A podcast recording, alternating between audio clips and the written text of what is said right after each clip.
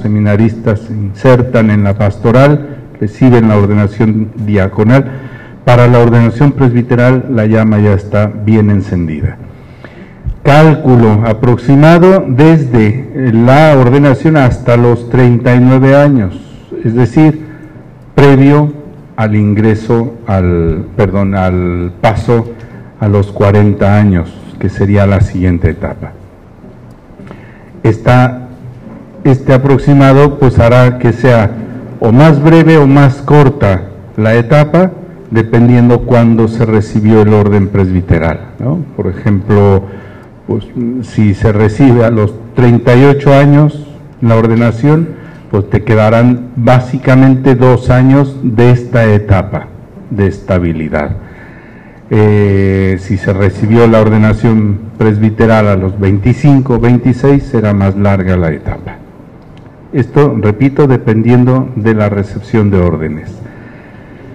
Un apunte antes de fijarnos ya en los detalles y, basándonos en los documentos del magisterio, un apunte sobre el nombre, estabilidad. Estable, pues algo que mm, tiene equilibrio. Es como decir, estoy pisando tierra firme, soy sacerdote. Es cuando te cae el 20. ya no es el anhelo de llegar al sacerdocio, ya es una realidad en mí. Pero claro, tus primeros años pues, eh, estás pisando medio con inseguridad, desequilibrado, hasta que vas, pocos son los años en los que vas adquiriendo la estabilidad, diciendo, este soy yo adquiriendo la identificación ya no teórica, sino práctica, porque lo palpas en el ministerio. Y lo soñaste muchas veces, eh, que me llamen a ir a visitar un enfermo, que me pidan una celebración de 15 años. Ahora ya es una realidad. Palpo el ministerio. Nos fijamos en las características y luego voy a presentar acá en la diapositiva el resumen. Se trata entonces de los sacerdotes jóvenes, los primeros años de ministerio y, como dijimos, dependiendo de la edad en que se recibió la, orden, la ordenación presbiteral. Es la etapa en la que la persona adquiere estabilidad. Ya ha hecho sus opciones definitivas. Hablando de una persona en general, es la edad y la etapa en la que, por ejemplo, un religioso o una religiosa emite sus votos perpetuos, o em, en los que unos novios se acercan a un compromiso definitivo como es el matrimonio. Incluso comienza esta em, fase de paternidad-maternidad en los jóvenes laicos. Término estabilidad, decíamos, indica dedicación serena y consistente al ministerio, en nuestro caso, y también la ausencia de conflictos significativos en la propia vida sacerdotal. Hay estabilidad porque todavía no hay broncas, diríamos, conflictos en, el, en la vida sacerdotal pueden parecerte como joven alguna bronca, alguna dificultad, por ejemplo, el aprender que tú quisieras hacer las cosas de determinada forma en la parroquia, pero hay un párroco que es el que toma la última decisión. Pero eso no es bronca. Eso que al vicario le puede parecer, oh, se acabó mi ministerio, no es nada con lo que puede venir después. A esto nos estamos refiriendo. No hay conflictos significativos. El joven sacerdote se hace consciente del momento que vive y hace de las crisis momento de crecimiento integral. Hablaremos más adelante de las crisis y uno pensaría, ¿qué crisis puede tener un joven sacerdote? Sus crisis. Pero aprende ya a hacer de la crisis momento eh, formativo, momento de crecimiento. Es la época de la juventud, del amor y del entusiasmo por el ministerio recibido. Sales del, seminario, bueno, eh, recibes la ordenación presbiteral y te comes el mundo. Estás pensando que vas a ser el evangelizador. Él, no uno, el evangelizador. Estás pensando incluso que la diócesis depende de ti. que lo que te pongan encima, digo enfrente. Oye, párroco, párroco si hace falta, incluso si hace falta obispo, de vacante, pues aquí estoy yo, dices. Eh, recién ordenado porque tienes ese entusiasmo por el ministerio recibido, lo que le lleva a sentir fuertemente el deseo de resultados prontos. Claro, eh, te nombraron vicario parroquial y el párroco te encomienda la catequesis, tú dices, mm, esto lo tengo fresco de la teología, de la teología pastoral, de la práctica pastoral. Voy a transformar la pastoral juvenil de la parroquia y de aquí a toda la diócesis, a la provincia eclesiástica. Y quiero resultados así. ¿O no? Nos pasó. A los que ya pasamos por ahí, nos pasó. Claro, te llevas golpes y topes al, primer fracaso. ¿eh? Convocas para un retiro para 200 jóvenes y te vienen dos y medio. El medio porque viene acompañando al amigo y viene un, fracaso. Esa es la crisis que empieza a vivir. El fracaso porque los resultados no son los que tú esperabas.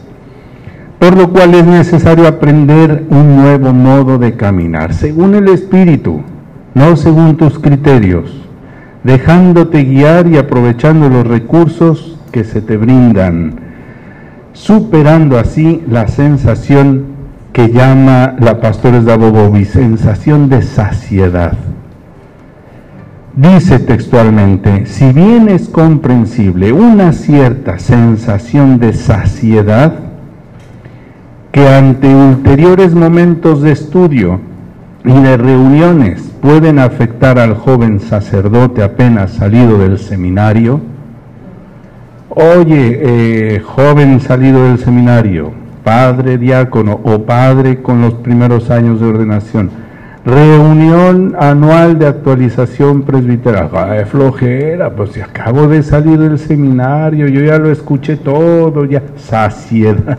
Estoy saciado de formaciones y yo qué me tengo que actualizar si tengo el no va más, ¿no? Lo más nuevo de lo nuevo. Es esa sensación de saciedad ya la apuntaba Pastores de Abobobis, ha de rechazarse como absolutamente falsa y peligrosa la idea de que la formación presbiteral concluya con su estancia en el seminario. Ya lo dijimos ayer, ya no lo vamos a repetir. Y añade la ratio, el número 83, párrafo A. El sacerdote en este periodo mientras ejerce el ministerio, adquiere la fidelidad al encuentro personal con el Señor.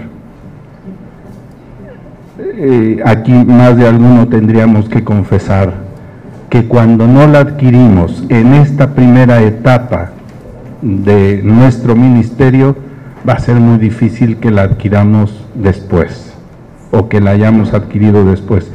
Esta fidelidad al encuentro con el Señor encuentro personal. Hace un momento nos comentaba Padre Héctor lo que el nuncio apostólico ha insistido tanto en que hacen falta en la vida del sacerdocio y previo desde el seminario encuentros verdaderos con el Señor, que no se quede solo en rezos o en cumplimientos de requisitos, sino auténticos encuentros. Y ya digo, sobre todo a los más jóvenes, si no lo adquirimos desde ese momento va a ser difícil que posteriormente lo adquiramos. Decía el padre mayor, yo toda mi vida decía, bueno, ya cuando sea viejo rezaré, ¿eh? ya, ya tendré tiempo para rezar. Llegué a viejo y sigo sin rezar, porque no adquirí el hábito. Eh, me quedo dormido, me aburro, me canso y abandono.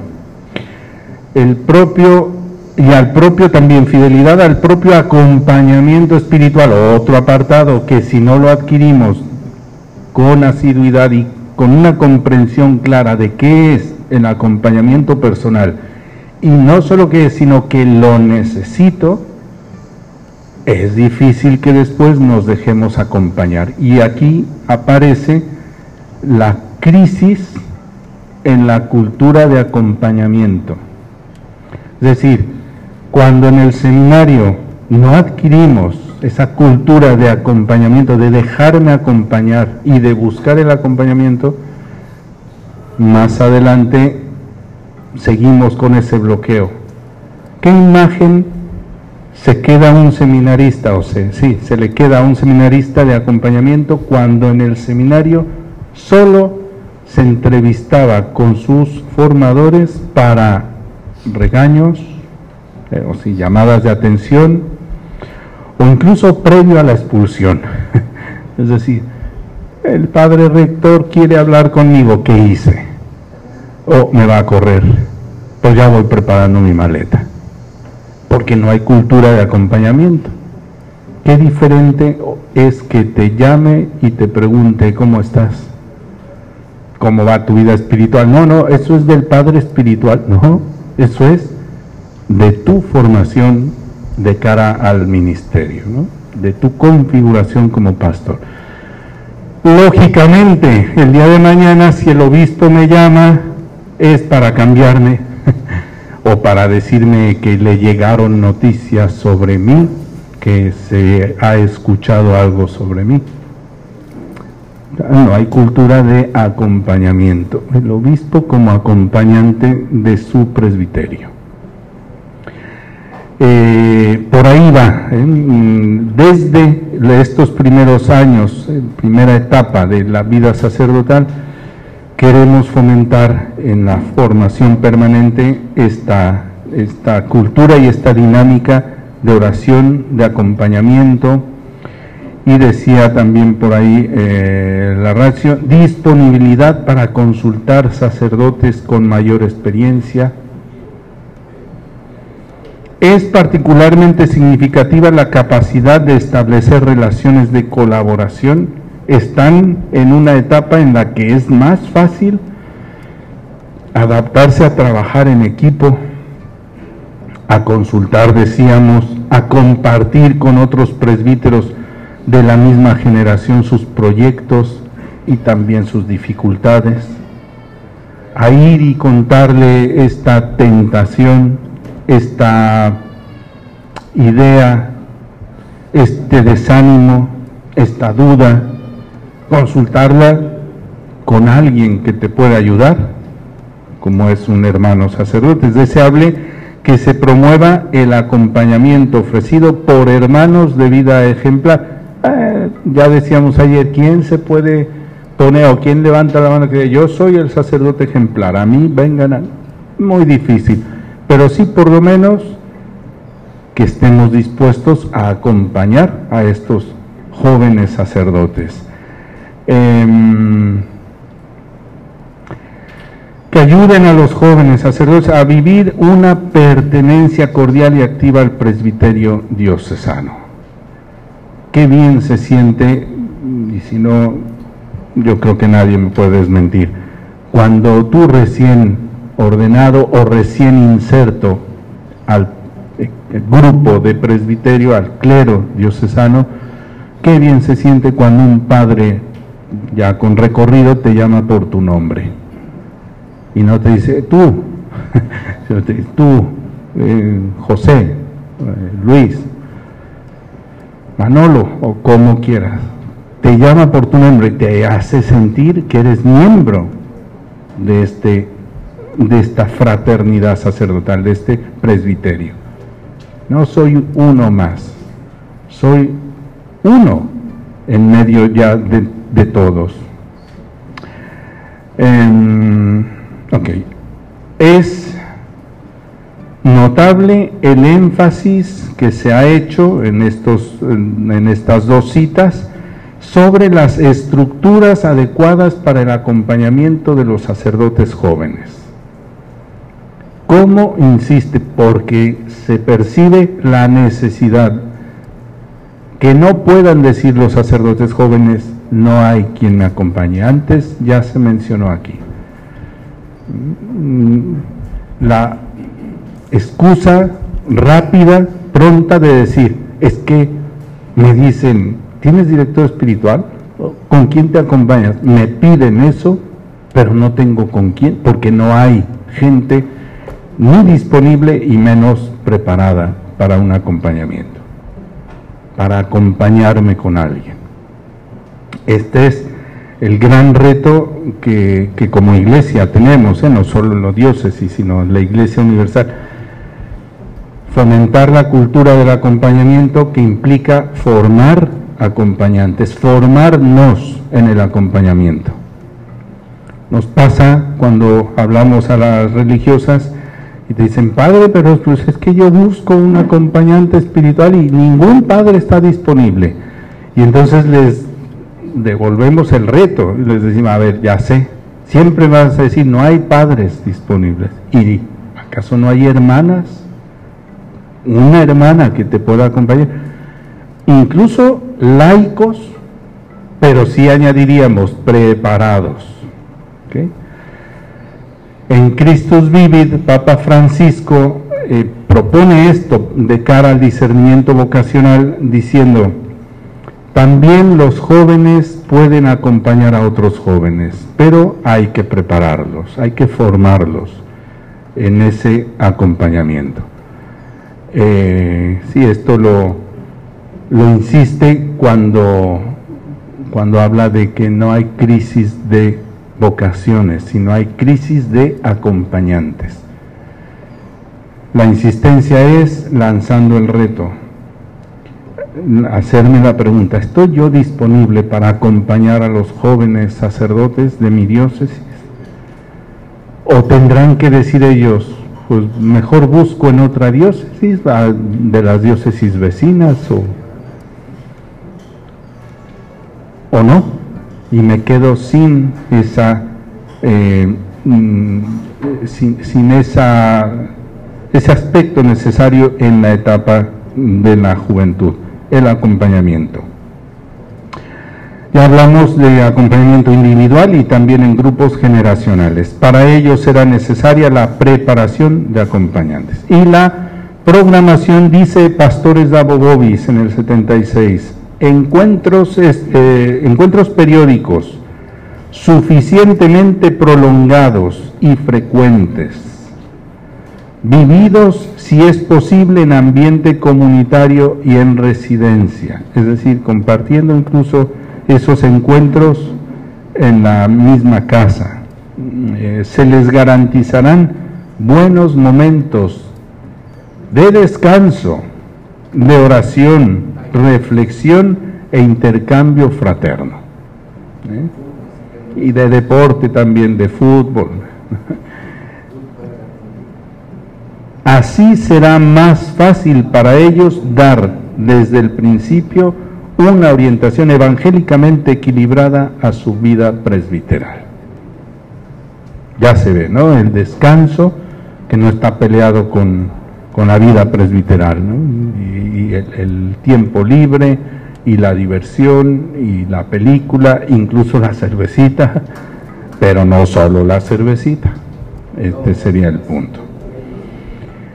Bien, en resumen, eh, están en la etapa, en la edad de estabilidad, decíamos, y añadimos ahí productividad, generatividad, esto es característico de esta etapa. Y aquí también mm, a los que ya no estamos en esta etapa, nos corresponde promover esa productividad y generatividad de los jóvenes. Están en edad productiva, laboralmente hablando, pues tú ves los, los eh, ¿cómo se dice? Las solicitudes de empleo o cuando hay ofertas de empleo, entre los 25 y los 40. buscan a, los, a los empleados, ¿no? porque saben que son la edad fuerte, productiva, generativa, generan, son creativos. Ya decía yo antes, el joven sacerdote se va a comer pastoralmente de un bocado todo lo que le pongan eh, en la mesa. Y va a generar ideas porque es creativo. Entonces, a nosotros, ¿qué nos corresponde? Aceptar esas propuestas, pero tampoco decirle que sí a todo. Ni sí a todo, lo que sí habría que tener cuidado es evitar el no por delante. Es decir, el joven va pensando, yo se lo voy a presentar al párroco, ya sé que me va a decir que no. El no ya lo tengo por anticipado. Eh, es eh, promover esta generatividad o creatividad es decirle vamos a sentarnos, vamos a estudiarlo, escuchar, escuchar al joven. A veces te va a traer unas ideas descabelladas. Bueno, es su idea. Si en automático les bloqueamos, vamos a fomentar en ellos esa sensación de frustración. Antes decíamos, quiere resultados prontos. Ya le, haremos ver que los resultados no son prontos, que la, cosecha tarda. No es sembré y pasado mañana o mañana mismo ya quiero frutos, ¿no? tienen que esperar. Pero tampoco eh, el golpe o el bloqueo que fomente en él una sensación de frustración. ¿Para qué propongo si me van a decir que no? Se acaba su etapa de productividad y generatividad. En los laicos están, eh, si bien no teniendo hijos o incluso teniendo los hijos a estas edades, siendo papás de niños pequeños, ejerciendo de papás. Y la mamá, tú ves a la mamá súper productiva y generativa es decir, tiene a un niño aquí en brazos, al otro le está dando de comer en la boca y también está cocinando o está atendiendo la tienda o está en todo. Eso si nos va bien, ¿eh? si no están las mamás del celular, están pegadas al celular y el niño quién sabe dónde. Pero es esta etapa en la que hacen de todo, son todólogos o todólogas. Nuestros jóvenes sacerdotes salen sabiendo ya de todo, ¿eh? tecnología, teología, están en la punta de la... Es la época, decíamos, de la juventud, del amor y del entusiasmo por el ministerio recibido. También como resumen, eh, recordamos esta necesidad que tienen de resultados prontos. Es necesario, tanto a los jóvenes se les dice, dejarse guiar, hemos dicho antes, estar disponibles para acompañarlos, pero ellos dejarse guiar en esta etapa aprovechando los recursos que se les brindan, superando esa sensación de saciedad. Me llamó mucho la atención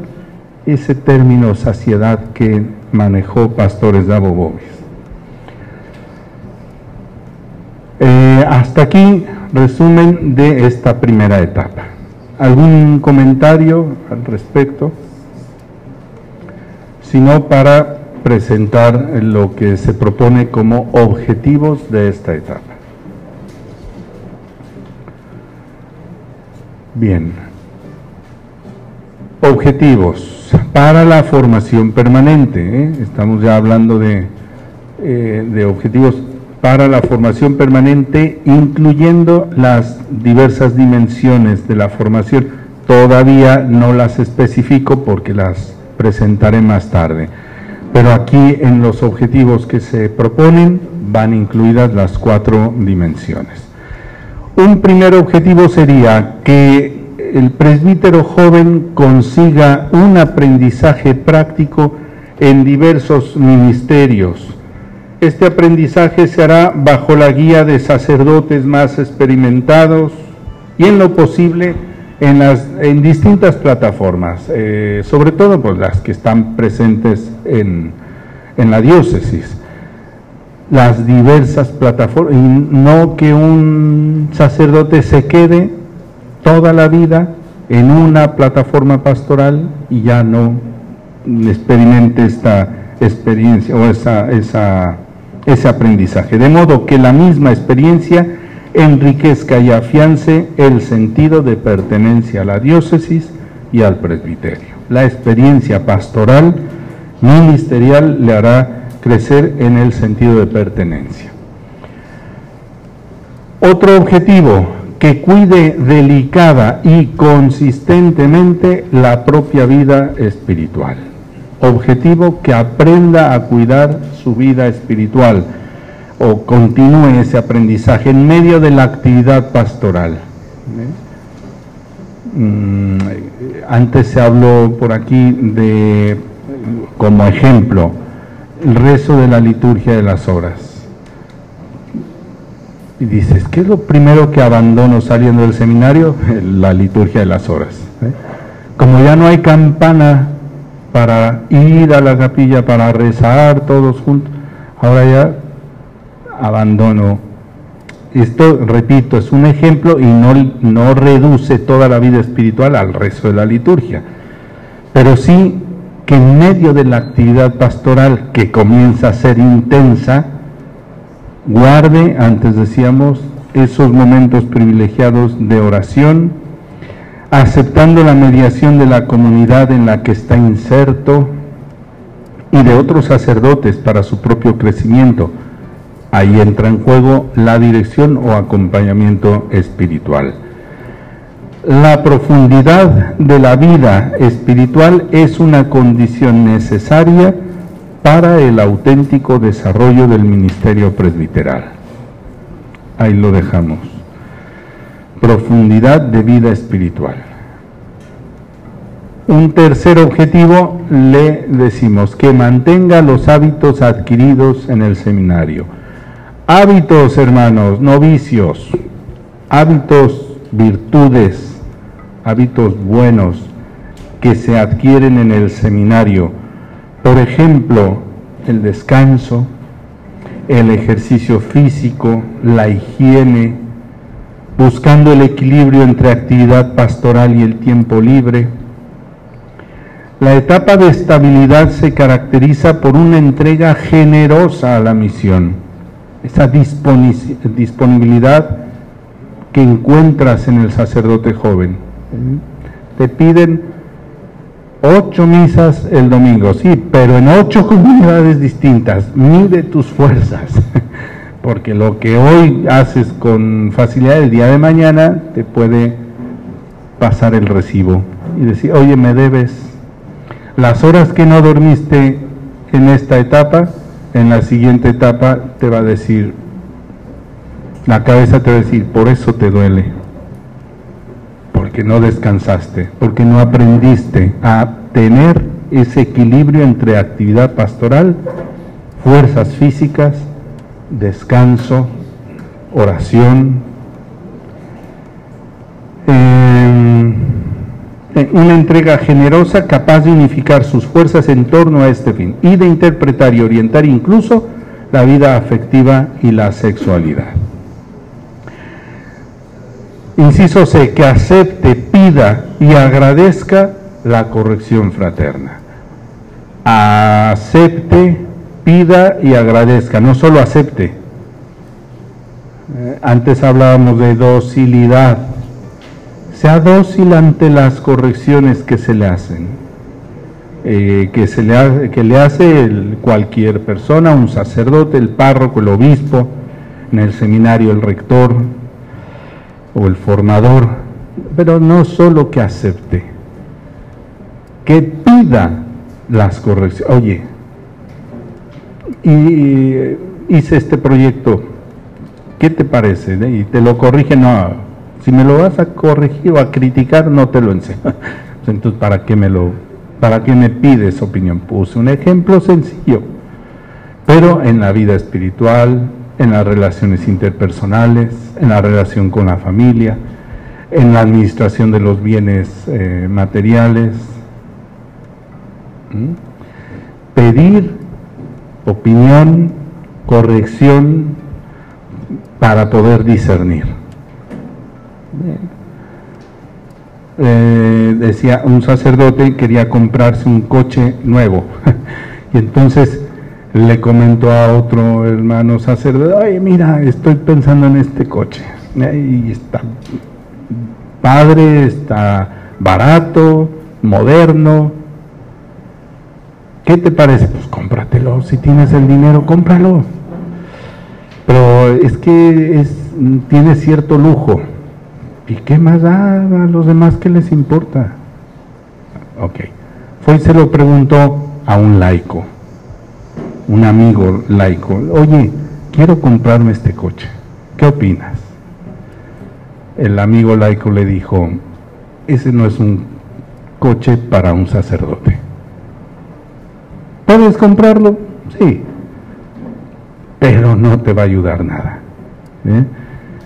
Este, decía mi papá, ¿te acuerdas Rubén que me decía, cómprate el coche, pero que no atraiga a las mujeres? Eh, yo le decía, pues es la percha, no es el coche. No, es el coche el que atrae. Ten cuidado. Es decir, consejos que te ayudan a discernir. Si aquel laico le decía, ten cuidado porque no es un coche que dé buena imagen de un sacerdote, eh, es esto, tener capacidad para pedir opinión y más para pedir corrección. Incluso añade agradezca la corrección.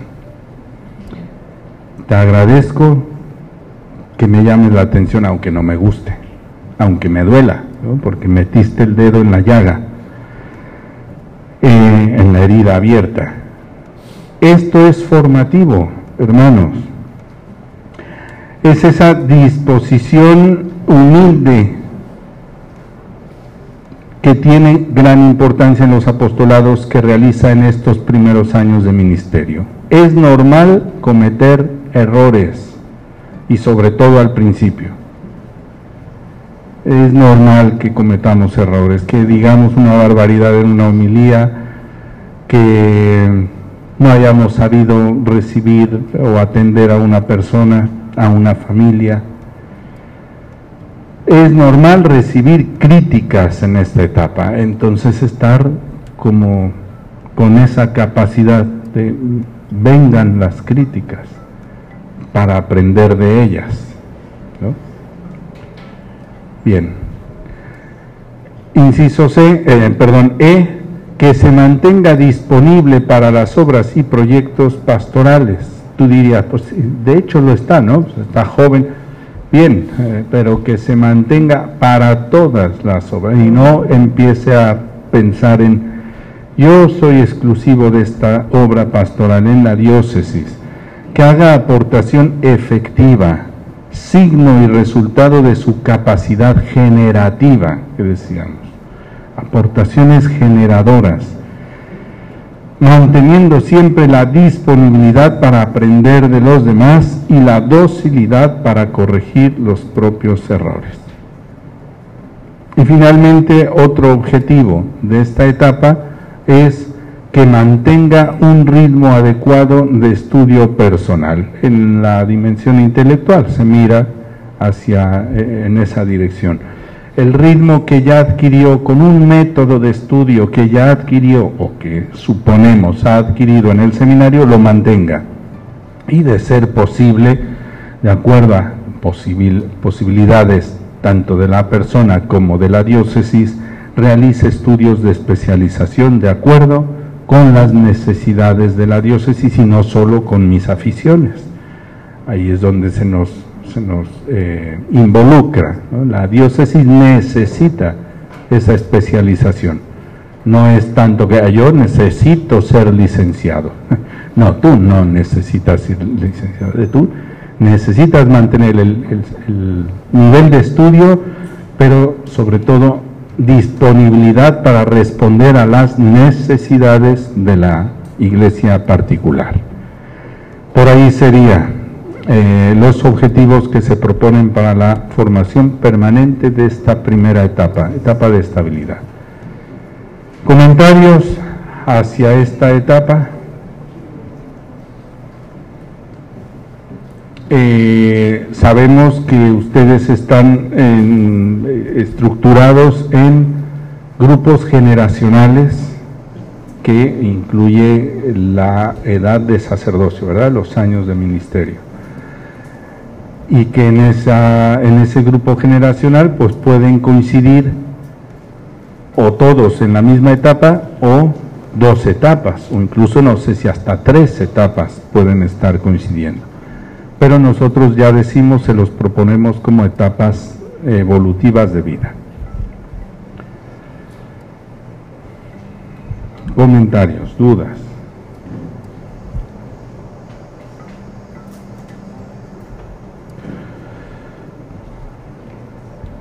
Nada.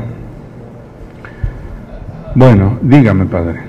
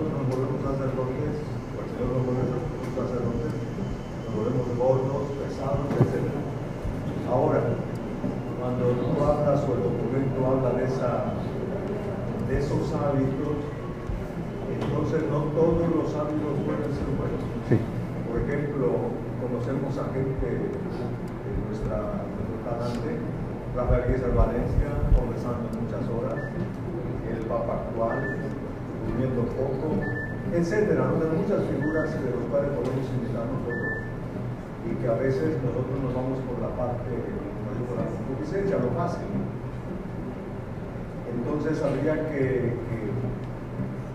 ponderar bien cuáles son esas, esos hábitos que de veras ayudan.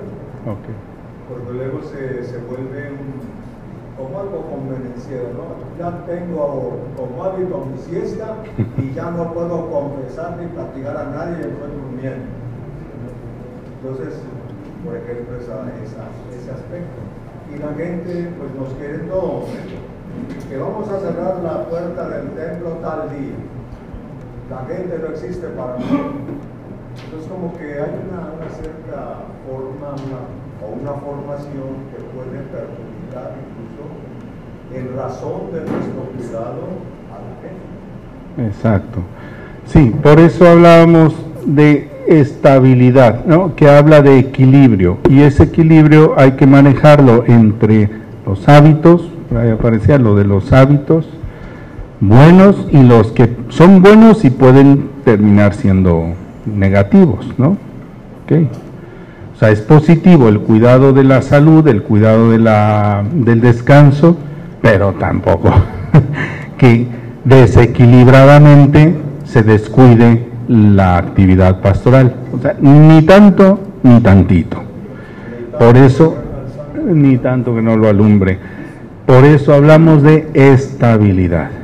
Estabilidad refiere un equilibrio, decíamos al principio, un equilibrio, eh, una dedicación serena y consistente al ministerio. Ok, buen apunte, ¿no? Bien, terminada esta fase, Voy a avanzar a presentar lo que alcance de la segunda y descansamos. ¿eh? La segunda etapa de la edad intermedia le llamamos así. ¿eh? también le llaman edad mediana o mediana edad, etapa de, ¿qué más? Nada más. Del demonio meridiano, antiguamente se le decía, uy, llegas a los 40 y cuidado porque aparece el demonio del mediodía.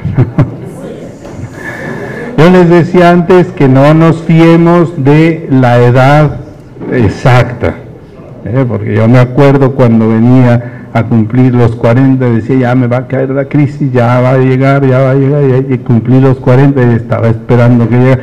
Ya había pasado una crisis. Entonces no es que, ah, tengo 40, estoy en crisis. No, no nadie ha dicho eso. Pero sí ya eh, va a presentar características propias. En la velita empiezan a aparecer las goteras, ¿no? en lo físico ya empiezan a aparecer, decíamos antes, las canas, eh, la barriga que decíamos, aquí ya es más prominente si hemos descuidado la salud. Aparece el tema de la vista cansada, de que no sabías que existía, o los famosos colesteroles y triglicéridos que antes pensabas que era un grupo musical, así como los temerarios, ¿no? los triglicéridos. Eh, no, resulta que existen y que en el último chequeo médico te dice, oiga, padrecito, el colesterol lo trae alto, bájele a las grasas. Si no es que llega un preinfarto, ¿no? es el momento de poner atención a esos aspectos, pero vamos a verlo em, con calma. Eh, decía yo lo de la, la, edad marcada, sí, desde los 40 y hasta los 55 años, más o menos, puede alargarse un poco más, puede ser un poco más breve, ya, ya repito que las edades son muy aproximadas porque uno puede estar viviendo con características de otra etapa su edad. O sea, puedo tener yo 50 años y tener una mentalidad de 30, ¿no? o una madurez o inmadurez que manifiesta incluso a veces hasta como adolescente. Edad mediana, edad intermedia. Eh, son los presbíteros, decimos, de la mitad de la vida. Después de los primeros años de ministerio necesitan una actitud interior de revisión constante de la propia vocación para revitalizar la respuesta de amor a Dios a través de su compromiso de servicio a la iglesia. Esta etapa se caracteriza por las crisis profundas en diversos aspectos de la persona. Hago el subrayado. Se caracteriza por crisis profundas, no las únicas de la vida, pero puede ser sí una crisis más profunda, más sacudidora que las previas o que las posteriores, porque está uno en etapa donde si no se vivió con, con fuerza o con consistencia la etapa anterior que era de estabilidad, llegas inestablemente en todos los aspectos. En la vida espiritual llegas inestable, pues el derrapón va a ser seguro. En la vida humana, en la dimensión humana, también se va a derrapar. Sobre todo en estas dos dimensiones es donde se manifiesta eh, las crisis profundas. También repito, no son obligatorias, no son así, puntuales, a, a los 40 entra la crisis. Puede ser que pasas de los 40 hasta los 50 sin percibir una crisis profunda, más leves, y a los 50 te cae la gran crisis. Eh, repito que no es nada escrito, pero estas crisis requieren ser atendidas oportunamente y en ciertos casos, en ciertos casos, no en todos con ayuda profesional. Ah, el padre está en crisis, al psicólogo. no necesariamente. ¿Ok? Esto es nada más un apunte. Es el momento en que la persona adquiere muchas responsabilidades. Párroco, encargado de cargo pastoral diocesano. Estoy hablando de presbíteros, pero piensen en presidente de la República, gobernadores, eh, empresarios, eh, directores, están en esa edad. Eh, ¿Dónde adquieren responsabilidades? Probablemente estas pueden distraer la atención a la crisis. No sé si ustedes han tenido esa experiencia con hombres, sobre todo con hombres de, de estas edades, que el Señor pues tiene su negocio y es el director de su negocio, y aunque sea un changarrito, pero él es el, y por estar volcado en eso, no atiende su crisis de la edad. Es decir, se refugia en el cargo, en el poder, en el, dinero que ya va ganando ya se convierte en una persona que, tiene sus ahorros, porque ya lleva un recorrido laboral. Y de repente te topas con un hombre, eh, o sea, con un adolescente en cuerpo de un hombre hecho. Y de repente el Señor se empieza a dejar el pelo más largo, así como los chavos, y trae su melena, trae su buen carro, se siente fuerte y entonces para revitalizarse, pues en vez de su mujer de 40, dos de 20, ¿no? Para sentirme joven y más si se le ofrece la pastillita para tener más potencia. Claro, porque es la edad en que empieza a salir todos esos puntos flacos no solo en lo psíquico, en lo físico. El, peligro es refugiarnos en responsabilidades. Tengo mucho trabajo. Y con esa excusa de tengo mucho trabajo, no atiendo la crisis espiritual, la crisis humana, afectiva, la crisis de la edad. La crisis es una llamada de atención para mirar hacia adelante, superar y crecer en la propia interioridad. Son momentos de crecimiento. Lo reforzaremos mañana con esta eh, idea de crisis como momentos, oportunidades de crecimiento. Quien no acepta el esfuerzo de crecer permanece en la ilusión de mantener la quietud del momento y deja que la historia camine hacia adelante mientras él se va quedando para atrás. Porque yo ya no tengo nada que crecer, estoy más que realizado. Todo el mundo va a seguir avanzando y tú te quedas ahí estancado.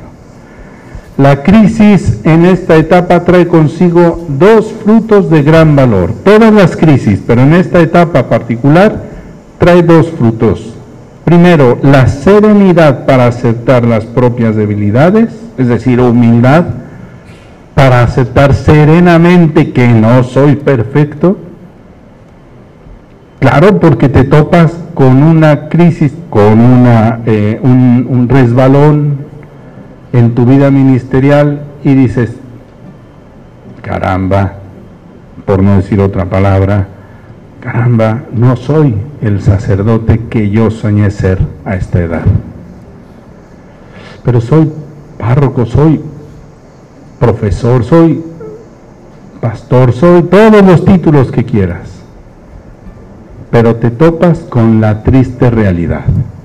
Por tanto, la crisis te ayuda a serenamente decir, es cierto, no lo soy, no soy perfecto como yo creí que era o como yo quisiera hacerlo en esta etapa de mi vida. En los laicos les pasa. El papá que pensó que, y esposo que iba a ser fiel toda su vida y se, topa con que mm, ya tuvo por ahí uno que otro que ver, ¿no? O el que pensaba soy el padre perfecto y de tanto que le dio a su hijo, hoy se da cuenta que tiene al hijo hecho un des metido en drogas, abandonando el estudio, faltando respeto a su madre, al propio papá. Y entonces viene la frustración. No soy el papá que yo desearía ser. Y no porque mi hijo sea, sino porque yo, como he, Esa es la crisis en la que entra. Entonces, serenidad para aceptar la realidad. Y segundo fruto, mayor capacidad para comprender, ser más comprensivo, respetuoso, tolerante con los demás, sobre todo con los hermanos sacerdotes. Quien vive su crisis y sale de ella fortalecido, mira a los otros con misericordia y no diciendo, ah, este güey, pues claro, decía el padre Rubén antes, salen los psicólogos, ¿no? el sabio, el, que, el profeta, yo ya, lo decía yo. Sí, ¿de qué nos sirven los profetas ahora? Profetizos, ¿no? Lo que necesitábamos era un acompañante. Bien, quien vive la crisis sale fortalecido en esta línea, a ser acompañante de otros, a no mirar con ojos de juicio o con dedo señalador. Ese, ¿eh? como el hermano de la parábola, ¿no? Ese hijo tuyo, ese hijo mío es tu hermano, es hermano tuyo. Solo quien, repito, vive su crisis y la asimila así, sale fortalecido en esta línea de misericordia. Ya no juzgas. Misericordia bien entendida, ¿eh? no, no, compasión no de, ah, bueno, si yo caí, que caigan todos, no, no, sino diciendo, si yo caí, ayudar al otro a que no caiga, o a levantarse incluso. Dos frutos. Esta actitud nueva ante la vida será definitiva. Bien, eh, es la hora. Hago la pausa, Rubén, la pausa de 15 minutos. No se nos vayan muy lejos y en, en 15 minutos, 12 y media, retomamos donde lo dejamos.